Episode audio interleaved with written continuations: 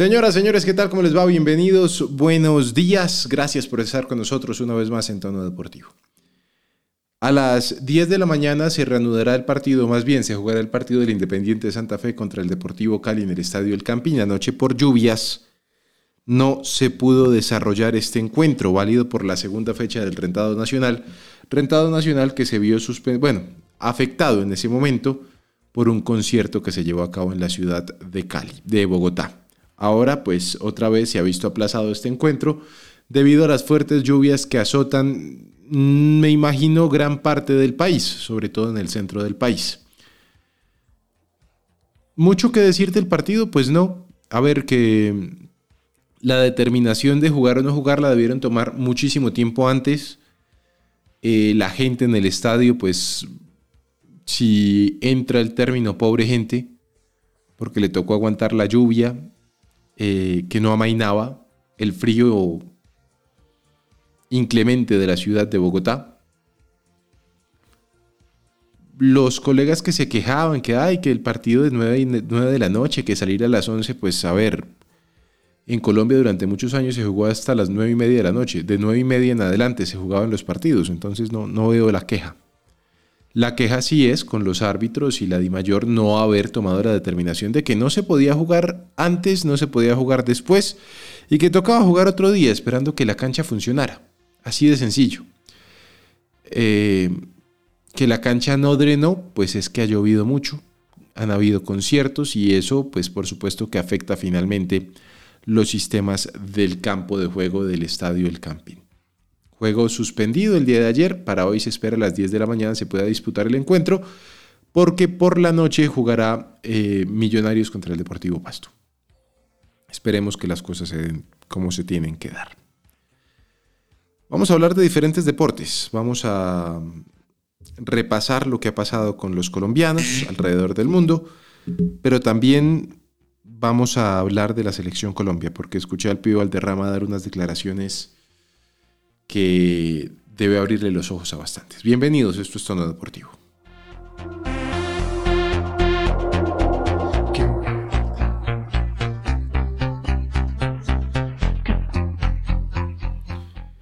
Rápidamente hablamos de otros deportes, hablamos de ciclismo. En la Vuelta a Cataluña se disputó la segunda etapa el día anterior, hasta ahora se lleva a cabo la tercera. Giulio Ciccone se quedó con la victoria del día número 2 de competencia. El mejor colombiano fue Esteban Chávez, que entró séptimo a, a 15 segundos del ganador. Einer Rubio entró décimo segundo, mientras que Rigoberto Urán entró décimo octavo. En la general, que es comandada por Primo Roglic, el mejor colombiano de Chávez, que aparece octavo a 31 segundos.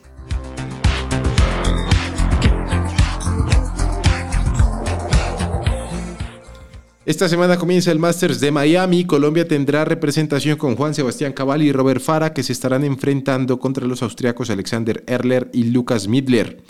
Por su parte, el día de hoy en sencillos, Daniel Galán, actual 89 del mundo, se estará enfrentando a Mackenzie McDonald. En el tenis femenino, Camila Osorio, la raqueta número uno del país, salió del top 100 mundial, ocupa la posición 101.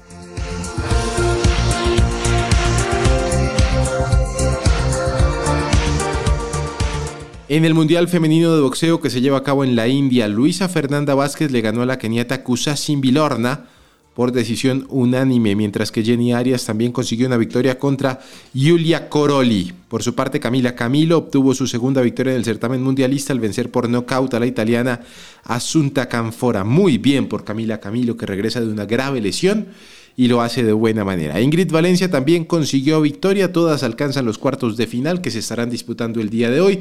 De avanzar a semifinales ya aseguran las cinco colombianas que están en competencia medalla de bronce al menos.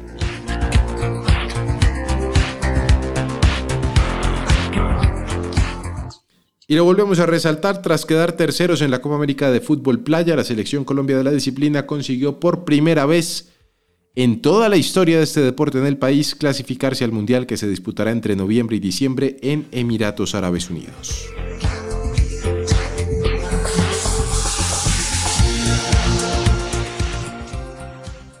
La selección Colombia ya se encuentra en Corea. Sí, están entrenándose.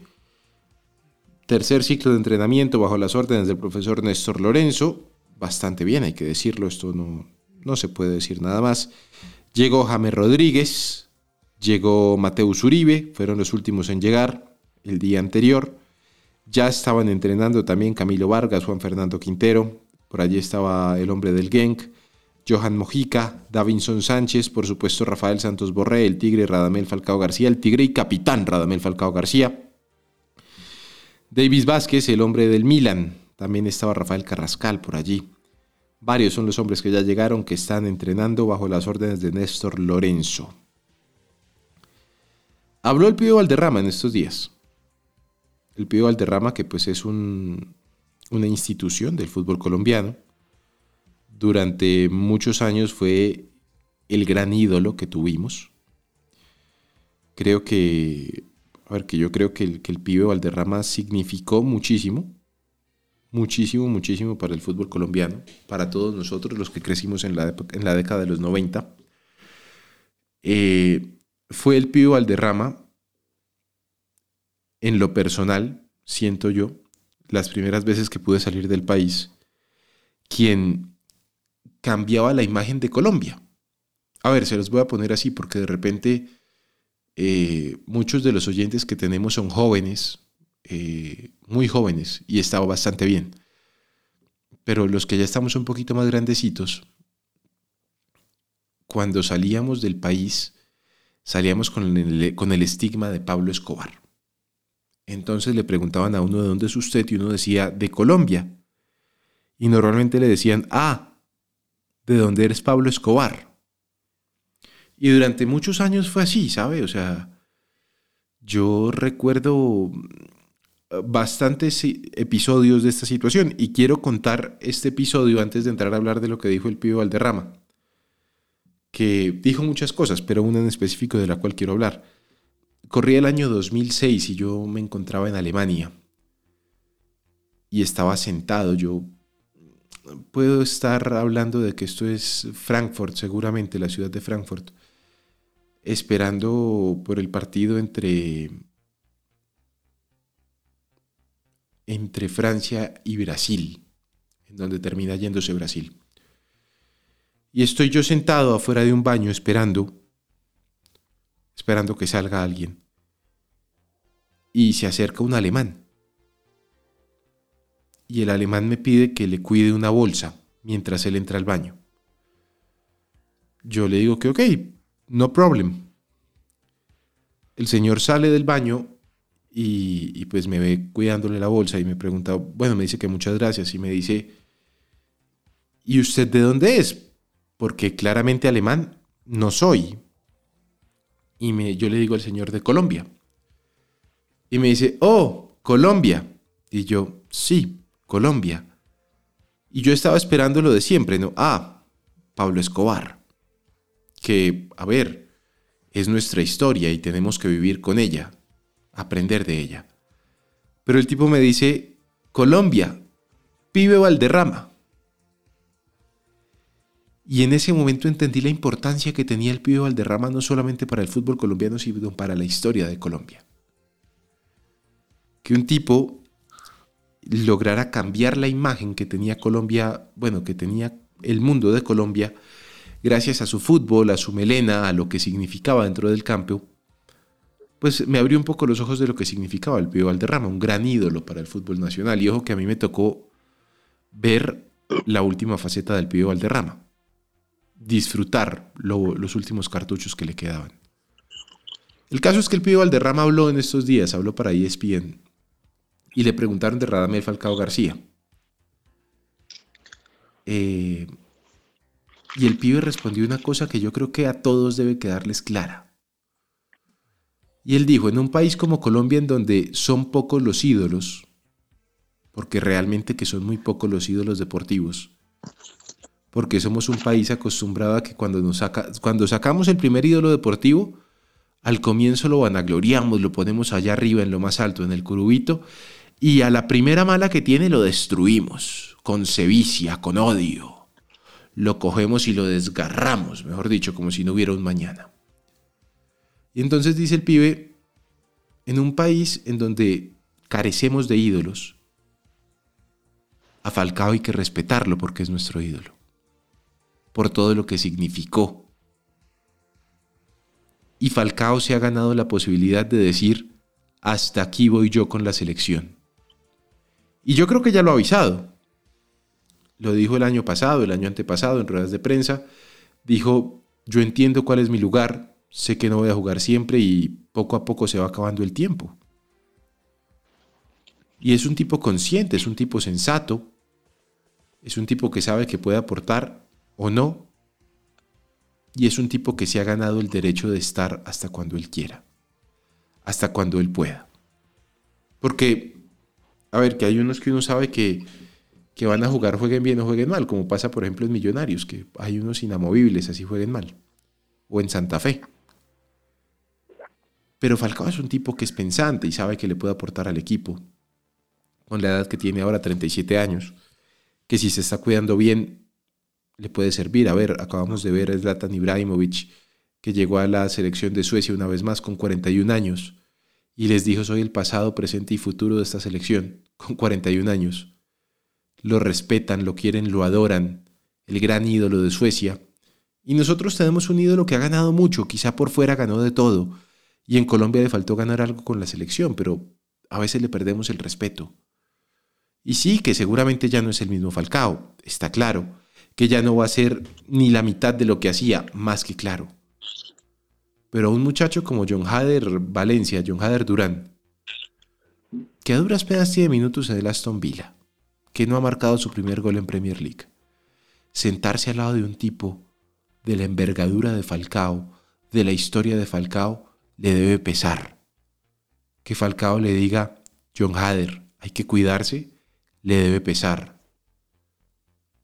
Que un tipo como Carrascal, que está jugando en Rusia, se le acerque James y le diga, hermano, yo de pronto no tome las mejores decisiones, pero usted que tiene mucho talento, piense bien antes de actuar. Eso pesa, porque es que, a ver, a nosotros que estamos aquí como periodistas, se nos olvida muchas veces que nosotros también tuvimos ídolos. Es más, cuando no estamos trabajando y nos toca ver los partidos de la selección, gritamos, lloramos, celebramos con la selección, con esos ídolos, que después a veces toca salir a criticarlos, sí. Pero si a nosotros se nos sentaran al lado, no en calidad de periodistas, sino en calidad de hinchas, seguramente sentiríamos muchísimas cosas. ¿Qué es lo que creo yo está apostando el señor Lorenzo en esta convocatoria en lo que va a suceder? Don Jordi Cruz, ¿qué tal? ¿Cómo le va? Buen día. Alejandro, buenos días para usted y para todos mis compañeros. Además de su gran anécdota, eh, es cierto, a ver, el tema de la palabra ídolos, más allá de ser una connotación cultural y ser una bandera, una insignia para el mundo, creo que ese es el tema, ¿no?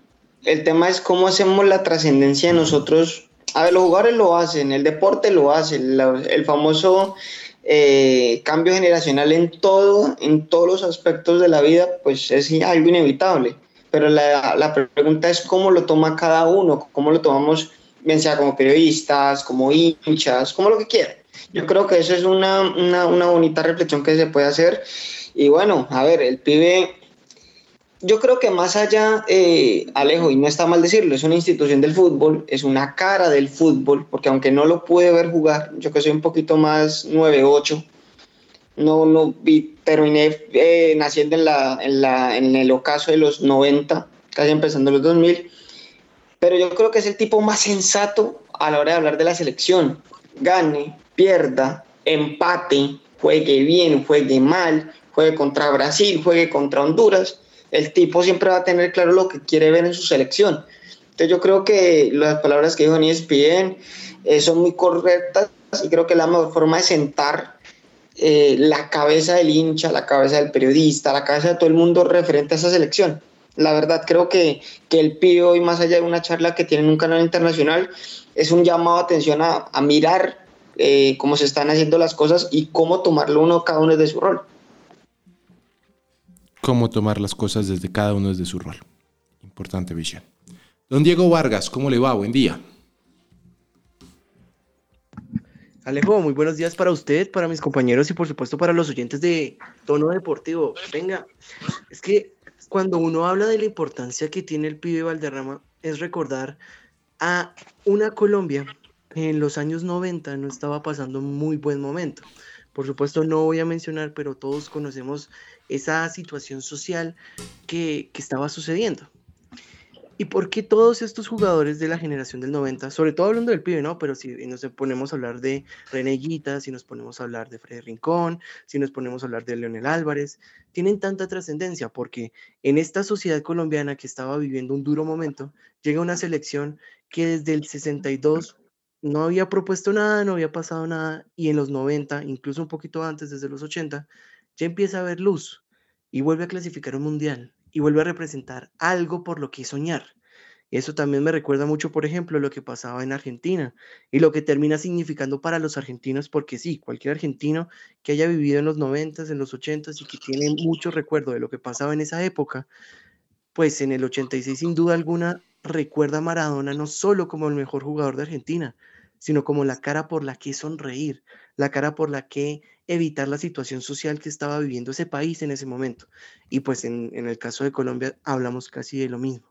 Ahora, una cosa que también em, me parece importante pues resaltar a través de todo lo que significa la selección Colombia, y es que para un país que las cosas no las ha tenido fácil, no solo por porque no se quieran hacer fáciles, sino también por otras cuestiones, pues hombre, qué felicidad es que por lo menos la selección clasifique a, que poco a poco los deportistas colombianos iban a tener mayor trascendencia, que poco a poco se iba a ver que los sueños se cumplen aún en una situación tan difícil y que de verdad el fútbol no se quedaba solo en fútbol, se quedaba en la representación social de muchos rincones del país olvidados, pero que cuando el ídolo era, invento una cosa, por ejemplo, menciono algo, era de Buenaventura, era de cualquier otro lugar, ahí era cuando esa población volvía a tener el foco, volvía a tener relevancia, gracias a ese ídolo que nació allá. Diego mencionó una cosa importante y es que, pues como yo les expliqué, somos un país eh, arribista, oportunista, que le cuesta aceptar las cosas. Y a veces, como a veces nos llegan las cosas tan del cielo, nos, nos cuesta muchísimo eh, pues entender que llegar a un mundial es difícil. Por ejemplo, Colombia estuvo en el 62 en el Mundial de Chile y pasaron muchísimos años, porque hasta el año del 90 volvió a un mundial. Y ojo que en medio de ese 62 al 90, en donde Diego dice no pasó mucho, tuvimos una selección impresionante con Willington Ortiz que dirigió Carlos Salvador Vilardo, para el Mundial del 86 al cual no clasificamos. Y entre el 90 y el 98 fuimos tres veces a un Mundial. Y como fuimos tres veces al Mundial creímos que era muy fácil y que teníamos ganado el derecho de estar en un Mundial. Pero luego del 98 hasta el 2014 no, dejamos de ir.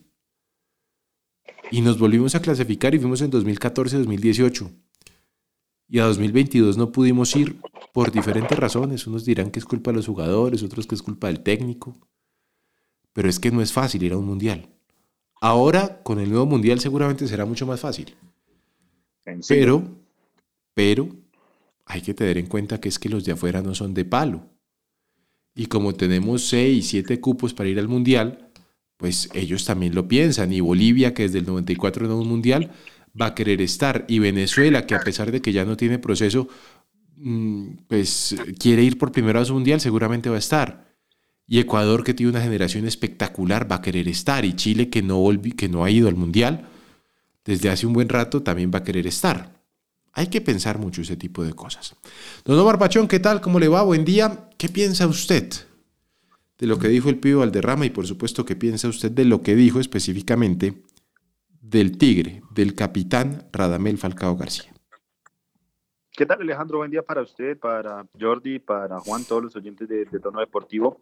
Mire, yo veía una cosa en las palabras de, del pibe y sí, tiene razón, y lo hemos dicho acá, o sea, Falcao es un referente, y yo lo clasifico así, el ídolo más grande del fútbol colombiano, en mi opinión, es el pibe Valderrama, el, el mejor jugador que tuve de pronto eh, Colombia fue James Rodríguez, por lo que alcanzó, los logros, la efervescencia que tuvo.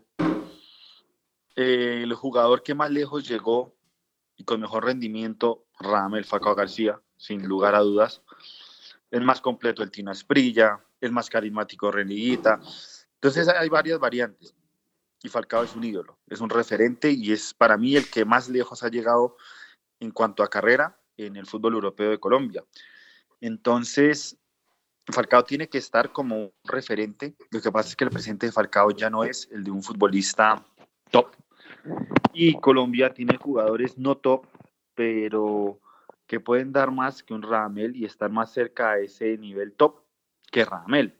Y hay que respetarle su nombre, su trayectoria, pero tal vez no haya que llevarlo como el delantero titular. Y es el tema, digamos, que yo veo con Falcao. Y yo no digo que no deba estar, debe estar, pero no podemos centrar nuestro futuro en un jugador que para el Mundial va a tener 40 años y que no va a poder entablar un camino al futuro no solo del 2026, sino 2030 y más adelante. Y no estoy diciendo que John Hader tenga que ser el titular ya, pero es que en dos años ya John Hader puede estar siendo presente y futuro de la selección.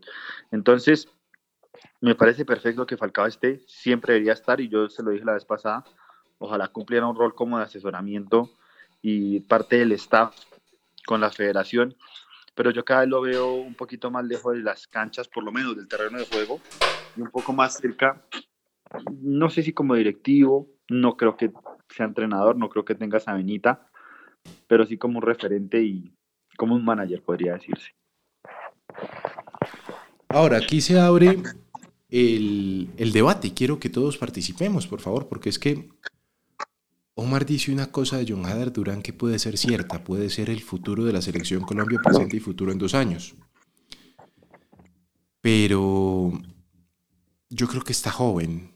Eh, no le están dando mucho peso porque es que ya aprendimos a las patadas, nos tocó aprender como todo en este país, que a los ídolos hay que cuidarlos, así como a Luis Díaz eh, nadie lo ha atacado porque se lesionó dos veces de la misma lesión, nadie ha dicho nada, pero si hubiera sido James, lo hubiéramos vuelto nada. Si hubiera sido Falcao, no, se diga. A Luis Díaz le metieron, le metieron una patada sacramental Tomás Partey. No, pero, no, pero Omar, no. No, o sea, Vea, el cuento, el cuento es el siguiente. Si James hubiera tenido esa misma lesión, en donde lo lesionan primero por una patada, se dedica cinco o cuatro meses a recuperarse, viene a Barranquilla a recuperarse, se devuelve a hacer la, pretemporada con su equipo pensando que está bien y se vuelve a lesionar de la misma lesión, a James lo acabábamos. No, pero, pero es que, pero es que fue por, por, porque Luis Díaz primero no se quiso operar y ya después tocó hacer una cirugía. Pero mire, se la volteo de la siguiente manera. Si James estuviera en este lugar, Luis Díaz está a una semana, dos semanas ya de regresar, volvería para la posfecha de esta parón de selecciones. James Rodríguez, que de hecho ya lo hizo con el Real Madrid, prefirió no seguir con la lesión, que lo citaran para ir a Paraguay. El cuerpo técnico le alcahueteó, era Paraguay lesionado, y hace cuenta ya que James no estás para jugar y tener que como el perro arrepentido con el rabo entre las patas, poner la cara a un técnico que dio un golpe a su confianza y a esa recuperación. Ahí estuvo el punto de inflexión inicial en la relación de James y Zidane. Pero es que, vea, ¿sí ve cómo estamos tratando las cosas? A James le pegamos con Sevilla a un hoy que juega en la liga griega y que es un referente de la selección, gústele a quien le guste y le moleste a quien le moleste y le seguimos pegando tan duro como eso por un tipo que quiso venir a la selección a defender a su país y conozco varios que prefieren no venir. Pero a Luis Díaz que se lesionó dos veces de la misma cosa, no le decimos nada y está bien que no le digamos nada, ¿sabe? Porque es que cuando a nuestros ídolos les empezamos a pegar, se acaban los ídolos y los ídolos dejan de importarle, el país deja de importarles, la selección deja de importarles por culpa nuestra, por culpa de la gente. No, no sé, no sé Alejandro, porque es que los, ídolos ahí se ven un poco más que, que en, una condición favorable. Caso de Cristiano Ronaldo, cuando le pegaban tanto con Portugal, que no era un jugador contundente, que Portugal era una selección que estaba para más con Ronaldo no. Pum, llegó la Eurocopa, después la Liga de Naciones. Messi, no, que es un pecho frío, que no siente la camiseta, que no es argentino, se retira la selección, que perfecto, que hay que iniciar un proceso con jugadores nuevos, ¡pum! Campeones de América y campeones del mundo. Entonces yo, yo creo que es al revés, yo creo que cuando llegan las críticas es cuando los cracks son más cracks. Pero es que Omar... Omar, lo, Omar lo, que pasa es que eh, para, mí, para mí está en cómo usted critica las cosas. A ver, eh, el ejemplo de... Déjame decirle que... Sí. Eh, las críticas a Messi no eran halagos. A Ronaldo se lo creo porque los portugueses son de pronto un poquitico más tranquilitos, más europeos, pero a Messi.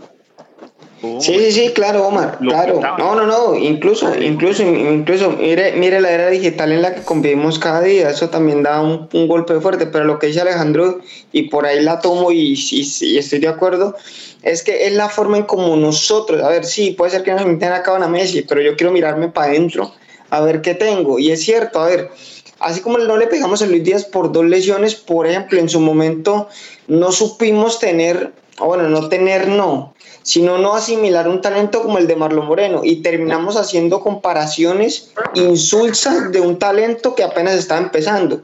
¿Y quién es ahorita Marlon Moreno? Con todo respeto al jugador. Es un jugador que juega en ligas de categoría menor en Europa y nunca sabemos qué hubiera pasado si lo hubiéramos tratado igual como se trató en su momento el proceso de Muriel, el proceso de un Michael Ortega que después se perdió. ¿Sí me entiende? O sea, es también la forma. Nosotros los colombianos vivimos de extremos, no tenemos un equilibrio y cuenta para toda nuestra vida. Cuenta desde lo que queremos, que es algo muy grande, y lo que no queremos, pero nunca tenemos un equilibrio. Entonces, si el país, un caso hipotético, está mal, nos vamos al extremo y a extremos duros. Si el país está bien, nos creemos los mejores del mundo. Cuando tiene que haber un equilibrio. Bueno, para mí. Mm. Pero no puedo llegar a ser tibios tampoco. Ni más en el fútbol que hemos logrado progresar. Pero sí equilibrio. Pero Omar, pero sí equilibrio. Prefiero ser equilibrado. Omar, hay una cosa que usted dice, vea, y tiene mucho sentido. A Messi lo pitaron en Argentina, le dijeron pecho frío, que con Argentina no ganaba absolutamente nada pero día tras día en los medios de comunicación, Messi volvió a dar pase con el Barcelona, Messi marcó gol con el Barcelona. Vamos a repasar los mejores 365 goles de Messi con el Barcelona. Y lo adulaban y lo adulaban y claro, le tenían que pegar cuando le tenían que pegar.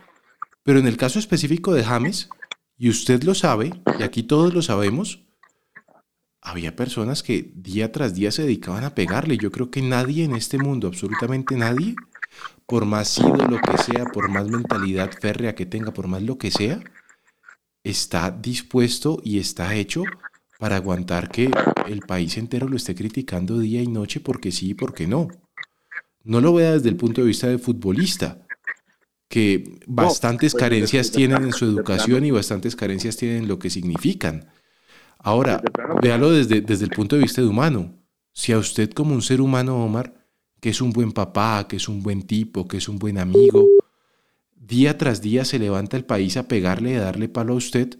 Como ser humano yo creo que usted se va a ver diezmado, igual que cualquiera de nosotros.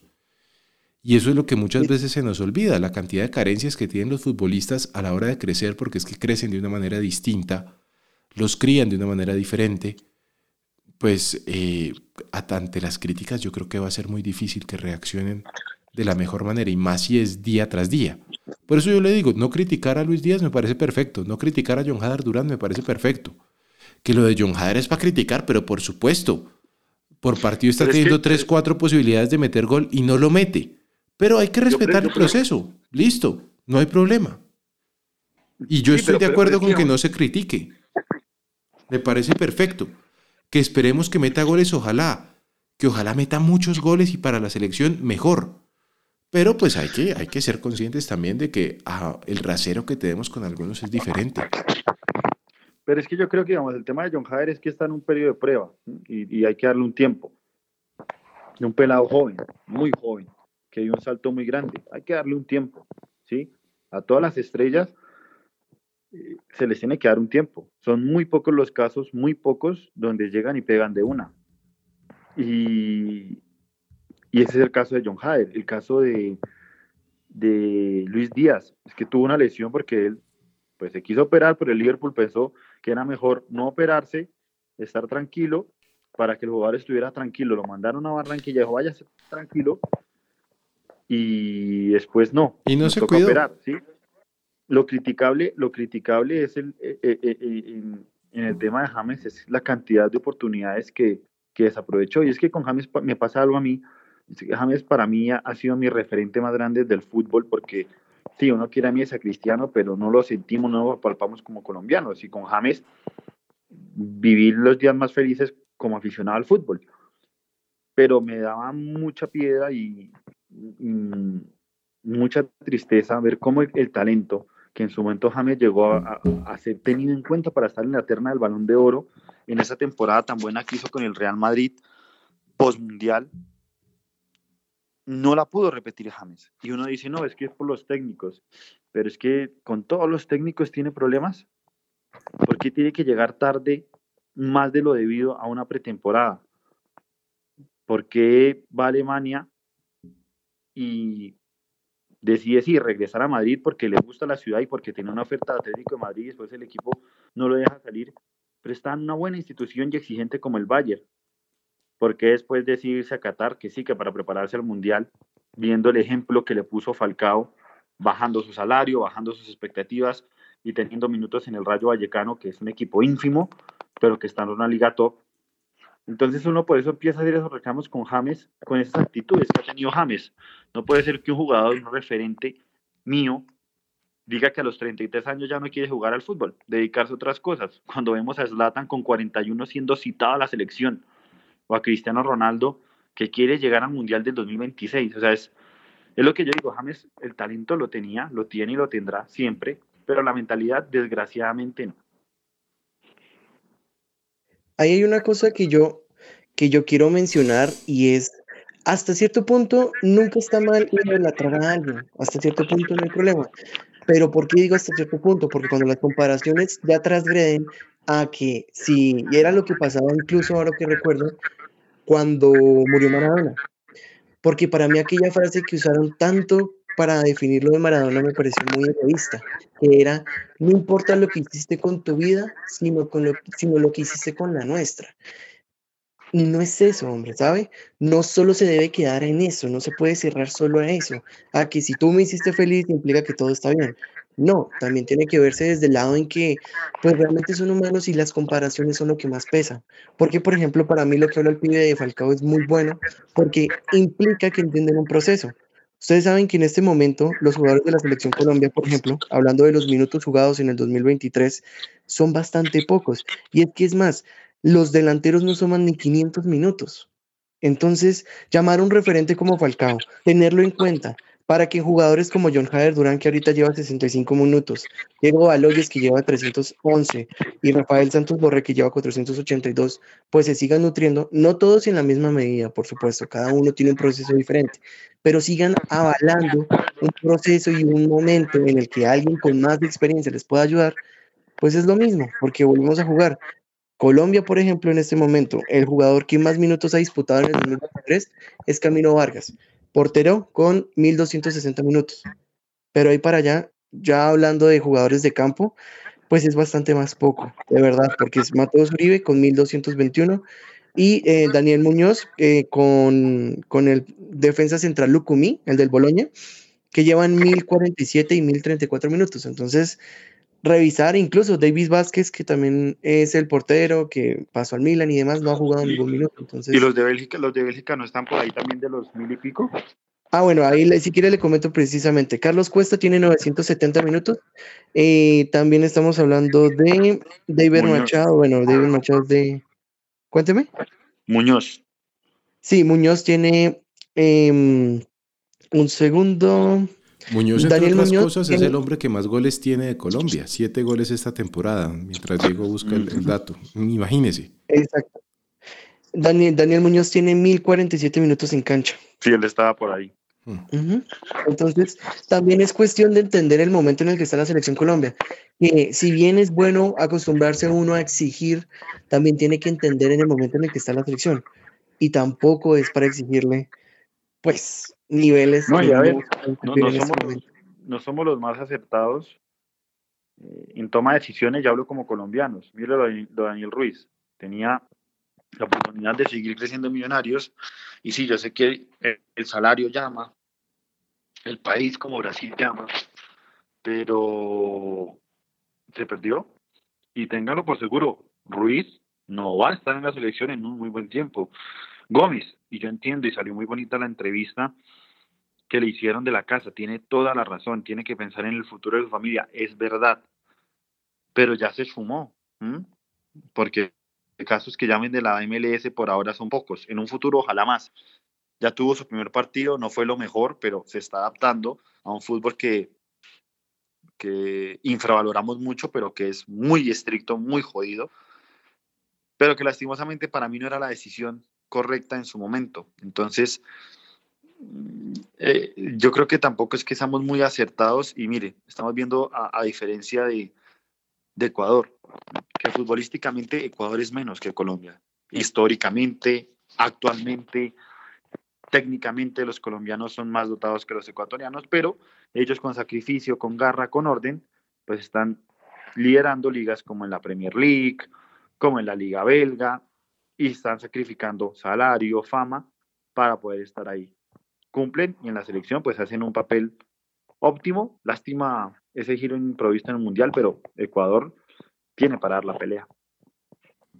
Muy bien, vamos terminando. Don Jordi me dice que tiene noticia de, último, de última hora.